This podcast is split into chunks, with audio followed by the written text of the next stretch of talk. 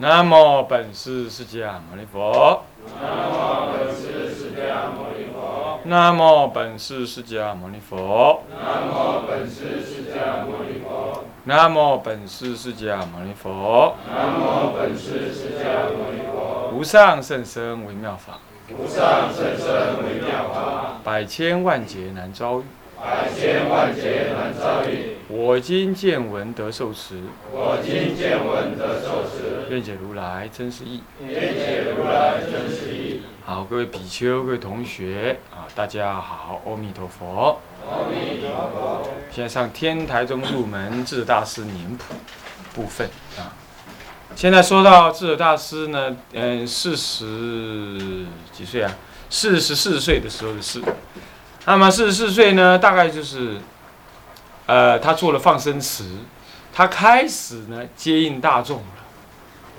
我们来回顾一下哈，他老人家呢，三十九岁在华顶峰得一时地法门的时候啊，一直到他四十四岁这五年当中呢，他应该又继续保任的这个思想，保任的这个所得。啊，同时也教导寺院的大众修行。你如果想要知道他当时有多少人在那里，不困难。其实他当时在佛垄住的人哦，并不多，所以说他好修行。你看他为佛垄所定的那个大众共住规约十条啊，其实蛮简单的，没有什么执事什么这类的。他就分三众，啊，做事的、共修的，还有离群专修的这三种人，很简单，人数也不多，很显然人数不多。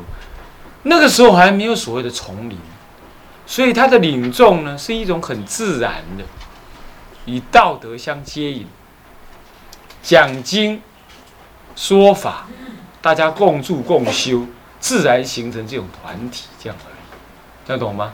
没有什么当家父、当家父是执事知客，什么应众接众，等一下要赶经忏这啊，这都没有，完全没有。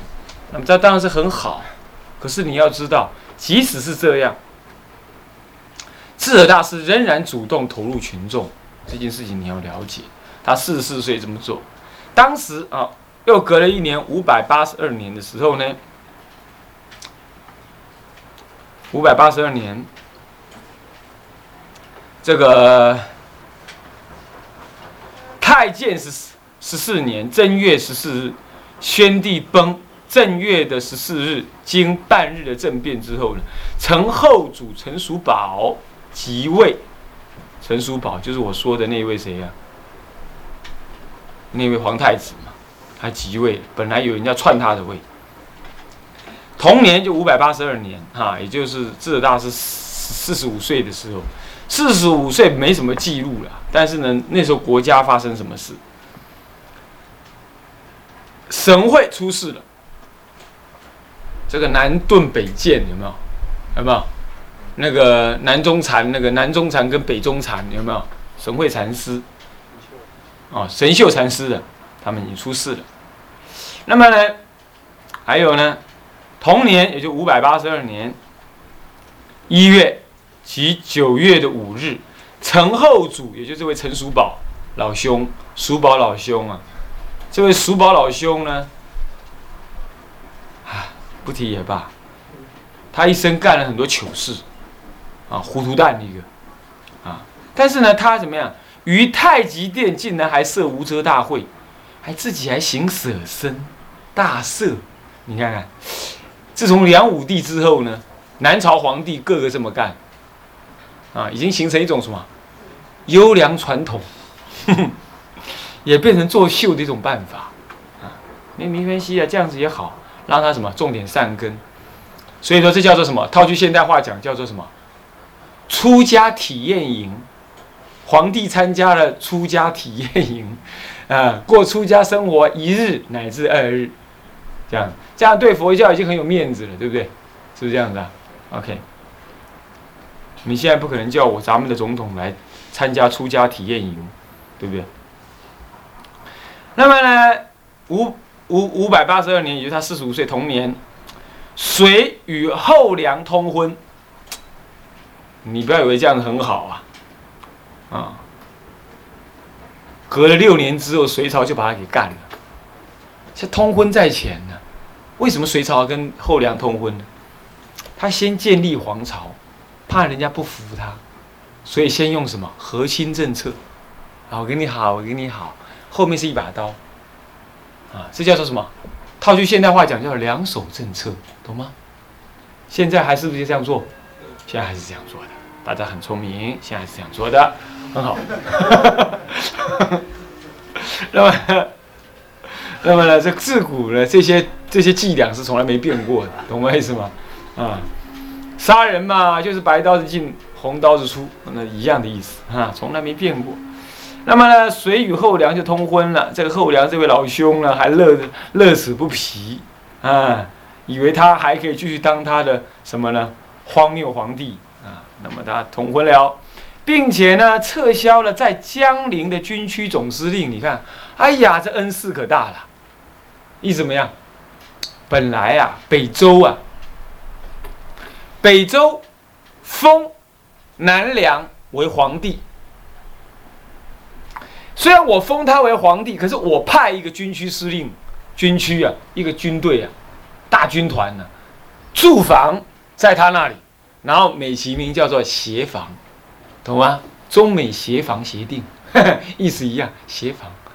他的枪管子一方面对外城外，一个一一边对城内，两边都不要给我妄动。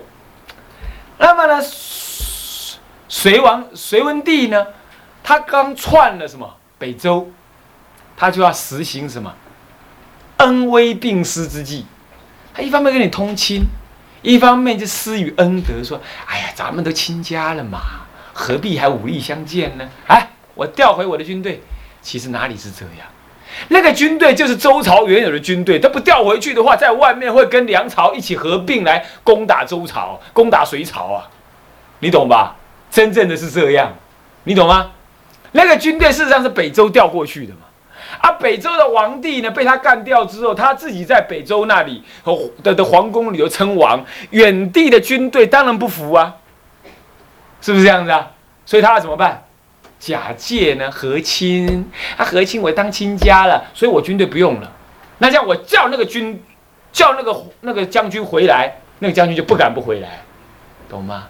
这这个就叫杯酒释兵权。啊，到处都在用中国人这套伎俩，嗨，太厉害！不要用，懂吗？但是要知道。那么呢，他就把他调回来，那那将军就不敢不回来了，对不对？一回来之后，立刻就怎么样？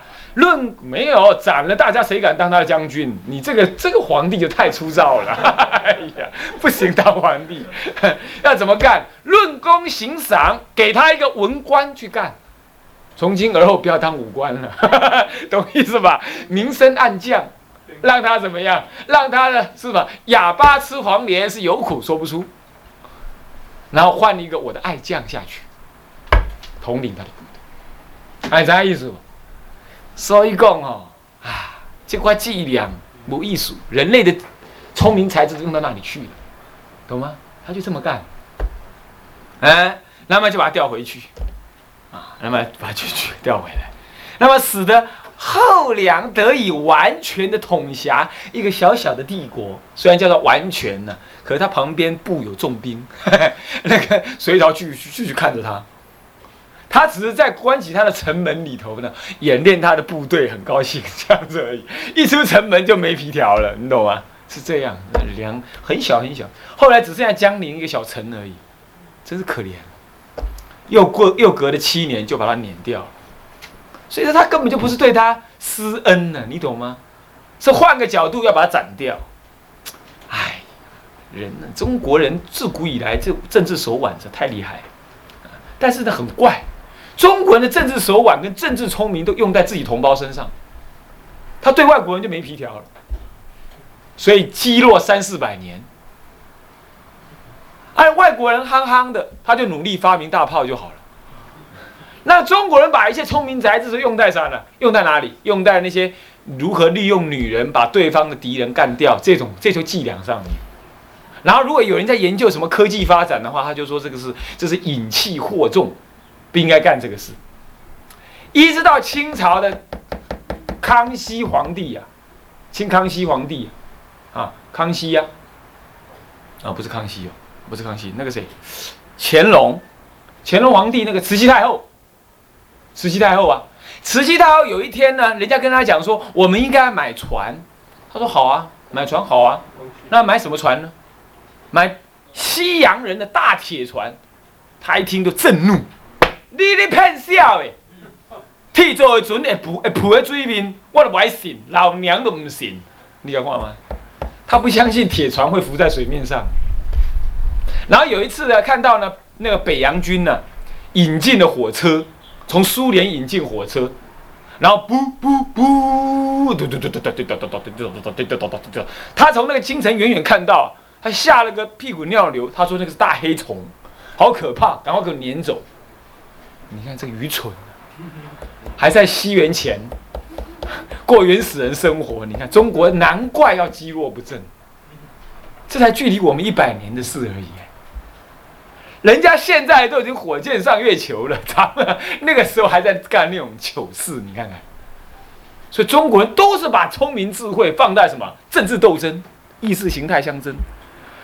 啊，爸爸爸，还是出家好，出家都不要赶这个，啊，是这样的。所以看看啊，下一代中国人能不能觉醒起来？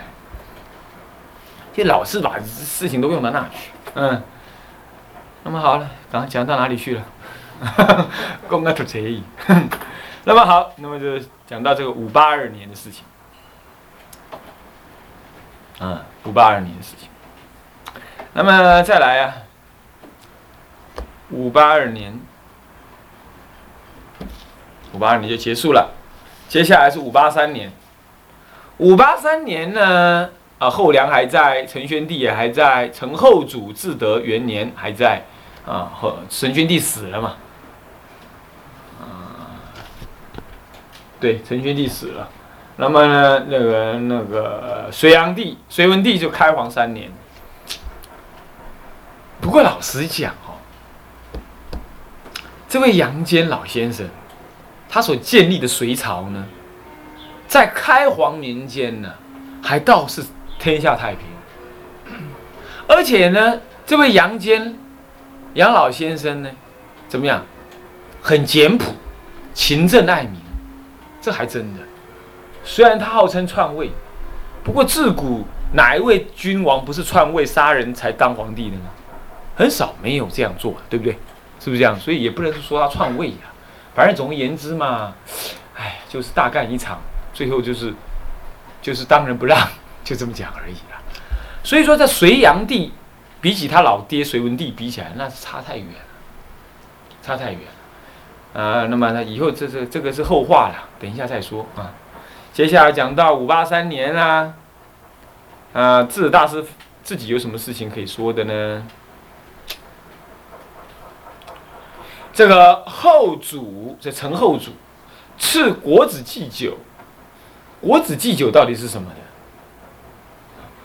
那么呢，它是一个国家的一个驻管管那个礼仪的一个官哈，叫做徐克孝，是徐陵他老弟，徐陵已经死翘翘了啊。那么，那么徐陵他老弟呀，叫做徐克孝。那么呢，建议那个呃后主后主就反过来赐他的弟弟呢，干嘛呢？树立晃生碑文。在这个智者大师临海县所造的晃生池旁边，来歌颂智者大师的道德功德。一个人要死之后，人家替他立碑啊，这大概是稀松平常，是吧？一个人还这么年轻，才四十六岁，人家替他立碑，而且皇帝替他立碑，这恐怕少见，是不是这样子啊？所以这个人真的是威德所感啊，威德所感，哦，这个人君自有人君之见嘛，他不会随便立碑的，立碑，而且一定要大家天下老百姓觉得应该这样做才可以。那么替他立碑，赞大师的功德。后来这个碑呢，就立到了国清寺那里。很遗憾呢，我这次到国清寺匆匆忙忙，那么前一天嘛，我们有个居士去，跟他讲说台湾的法师来，他的殷勤款待了我们那位居士。哎呀，台湾法师，你带着台湾法师来，好好好，款待一阵。第二天我们去的时候呢，遇到了谁？遇到他门口那个知客那个侍者。所以说，你看他，遇到小官就是难缠。怎么说他就是不跟我们引荐，一群人坐在那傻乎乎的。后来我想，哈，坐了五分钟算了，东西交给他，我们就走了，也没见到那个方丈。不然，如果见到的话，或许他可以带我们怎么样，到处走走看看呢？或许就可以看到那个碑，也说不定，是吧？总而言之，就这样失之交臂。算了算了算了，下次再去吧。啊，那么呢，这是智者大师当时呢受到的殊荣。那么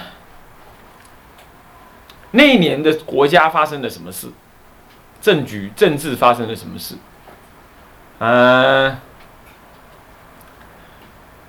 五八三年三月的时候，隋朝呢迁入了龙首山，就旧长安城稍南地方，建立一个新都，叫做大兴城。哎呀，要迁这个新都啊，也扯了一大堆乌烟瘴气的事情。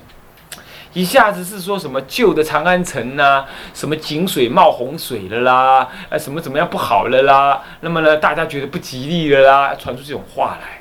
把这话传遍了满城之后呢，才说哦，我们现在移京城了啊，理所当然就这样移，是这样移的呢。大兴城就现在长安城那里。那么好了，一移完了，这事情也就过去了。补充讲一下，五百八零年，五八零年，刚刚应该补充五八零年，五八零年呢，印度的金刚秤，就是密秤的行者。婆罗和，婆罗河呢非常活跃，一直到二十世纪、十二世纪呀，总共活跃了什么？活跃了六百年呢。这密教活跃六百年，成就者辈出。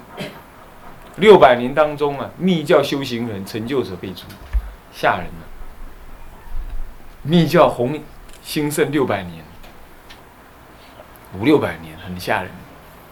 有人说密教出佛教就要灭，显然不是这样嘛，对不对？人家一兴兴了六百年，哪一个宗派能够长期兴那么久？不一定，是不是这样的？所以密教自有密教的不可思议处啊。好了好了，那这是天台的立场这样看的，其他人也不一定这么看。算了算了，不提他。那么五百八十三年。五百八十三年了，这个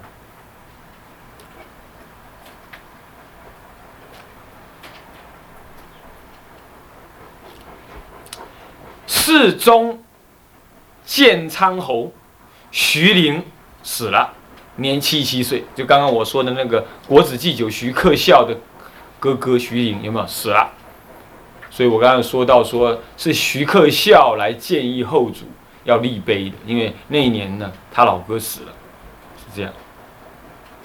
那么再来呢，那一年呢，西突厥独立了，突厥就是后来的什么蒙古，蒙古，现在的蒙古也独立了，对不对？外蒙古独立了，是吧？那么呢，这个是你们我们作为一个中国人呢，应该知道的事情了。哦，国土也是无常，国土也是为脆的，四大古空，国土为脆，是不是这样子啊？就是这样子。是国土为脆，不要怪谁了啊！侵占来侵占去了啊！算了算了算了，没什么了。以后要是中国强的时候，我告诉你，连小日本都要来加入中国人的行列。我告诉你，不是是不会，嗯，对，搞不好啊，对不对？他真的很强的时候。所以说啊，这些都不管他了啊，咱咱们不提他。不过我们要知道，历史上就是这么样子，混乱的跑来跑去就对了。OK。好，这个事情是这样的，就西突厥独立了，同年五百八十三年，百济的僧人日罗赴日本。日罗赴日本，那么呢，新罗的僧人智明来到陈朝修学佛法，都是出家人啊。出家人最有冒险犯难的精神，你懂吗？但现在出家人好像没有，以前出家人都很有冒险犯难的精神。好，接下来五百八十四年。五百八十四年呢，永阳王就陈文帝的之子永王王，当时任东扬州的刺史，赴任在会稽赴任，会稽其实已经接近天台山了，他就就近登上天台山，恭请大师为他受戒，并且呢，请大师教他修方等忏七日夜，哇，好厉害，这家伙还搞真的。修方等忏修了七日夜，为什么呢？因为受持大圣菩萨戒嘛，先要怎么样？修大圣法嘛，然后这样子星光散刃比较没有问题，是这样。有一天，永阳王不慎呢，摔落马下面，生命垂危。大师是他的戒师傅嘛，他就修了一个观音忏，大师替他修了一个观音忏，起死回生，好了。这是他四七岁的时候，五百八四年，西元五百八四年的事情。八月，永阳王遣陈文强，再三的陈文强，这个是一个官，是一个官的人的名字哈。但是当什么官呢？没有记载，就陈文强。那么呢，再三的礼请大师下山。那么，金陵的很多重臣呢，也是重新请他，他两边都不去，不愿意去。这是五八四年前，五八四年他四十七岁的事，